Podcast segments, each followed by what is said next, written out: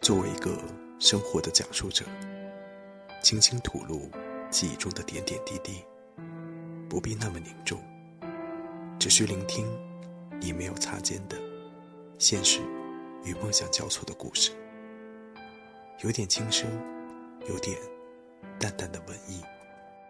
我们拥有的是独立的骑士精神，这就是我们聆听生活故事。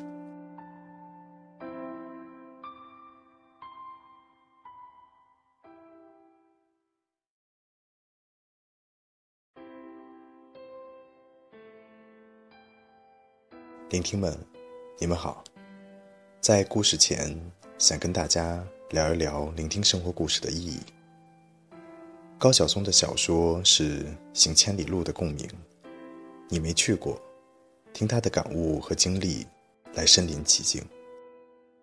罗振宇的逻辑思维是读万卷书的领悟，你没读过，他和你分享不同角度的理解和真相。那么，我们聆听呢？我想，人的生命是有限的，每个人的轨迹也是不同的。你没法读尽万卷书，也不可能走完千里路。最重要的是，你的情感恐怕只能体会极少。所以，聆听生活故事出现了。通过不同的生活故事，讲述不同身份、各种经历的人类情感。你可以没有发生过。但是你会找到共鸣，哪怕只有一点点，我们就欣慰了。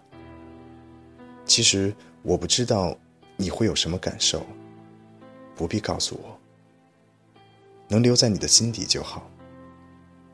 我想，只要还有一个用户愿意聆听，我都会坚持做下去。感谢大家在后台的回复，感谢粉丝们的传播，你们给了我一份责任。看不见，却沉甸甸。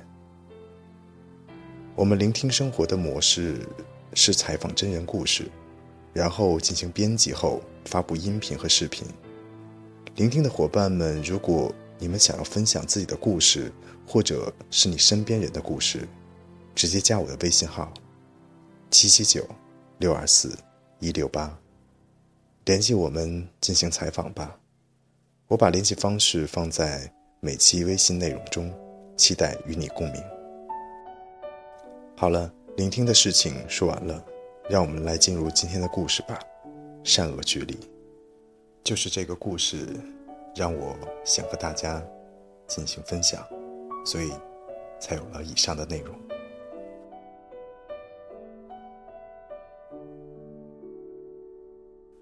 十二月底，南方某城郊外。荒草丛生的树林中，冬天的无情，让即便还是绿色的植物也变得没有任何情感了。他们冷冷地观看一个衣衫褴褛的汉子匆忙穿行，似乎这个世界都是静止的，只有他如丧家之犬一般没命地奔走。他在逃，他就应该逃，因为他是一个杀人犯。他已经亡命天涯整整一年了。去年，也是这个季节，北方，他的家乡，大雪纷飞，在外奔波一个月的他，满载着酬劳，兴冲冲地走向家门。家里有一个人在等着他，他的娇妻。虽然他们的生活并不富足，但是在迎娶娇妻过门的那一天，他发誓要拼命给她幸福，给她安稳。然而。现实打碎了一切美好的憧憬，他走进家门，村里一个他的熟人正躺在原本属于他的床上。无论谁遭受到这样的打击，都无法承受。他是一个人，他做了人该做的事情，他用随身携带的防身匕首刺死了奸夫淫妇。望着暖色灯光下的家，两具已经冰冷的尸体。他脑中只有一个念头：逃。他走入这座陌生的南方小城，一年的亡命生涯，此时他已经浑身肮脏，身无分文。他只剩下一条命，一份刊登了通缉他的报纸，以及那把夺去了奸夫淫妇生命的匕首。一个水果摊前，他久久不想离开。鲜艳的橙色橘子深深诱惑着他，他不知道该怎么办。他垂着头，手紧紧地攥出了青筋，是乞讨，还是抢劫？他慢慢把手伸向身上携带的冰冷尖刀。就在这时，一个又大又圆的橘子忽然出现在已经乱了心神的他的眼前。他感到十分意外，握刀的手不自由地松开了。原来摊主已经注意他好久了，猜测他是想吃橘子而没有钱，于是拿起一个橘子递给他说：“你吃吧，不要钱的。”他犹豫了一下，还是接过橘子。刚想转身离开，摊主又塞给了他两个橘子。他转过身，大步走开。他将一个橘子整个塞进嘴里，他已经忘记了该如何用一个人的方式吃橘子。不知是橘子呛到了，还是什么原因，他的眼泪不自然地落了下来，哽咽着，拼命地咀嚼着。橘子的汁水如同生命的甘泉，让他又变回了一个人，又有了人类的思想。走在陌生的城市中，万家灯火，却没有一个属于他的地方。他偷了一件衣服，蜷缩在小城的一个广场角落，瑟瑟发抖。这时，一个年纪很大的流浪汉走到他身边，默默坐下。“哪儿来的？”流浪汉问道。他没有回应。自顾地把头塞在两腿间。哪儿来的？他最怕这个问题，因为这会让他想到曾经一切美好的憧憬。人活着，无论活成什么样子，其实就是为了吃饭嘛。说着，流浪汉从背着的口袋中拿出两个馒头，自己咬着一个，另一个递了过去。萧瑟的夜。两个完全陌生的人，两个已经被世界遗弃的人，因为时间的巧合，因为两个馒头，他们一起攀谈了起来。其实，大部分是流浪汉在讲述自己的经历。你知道吗？如果我现在死去，我一点都没遗憾，因为我谁也不欠，问心无愧。你说我会不会能上天堂呢？流浪汉笑着问他。他愣了愣，傻傻的笑着。会，会的。就在这时，他话音未落，三个陌生的年轻人出现在他身后。他们其中一个用脚把他狠狠地踹到地上，另外两个死死地把他按在地上。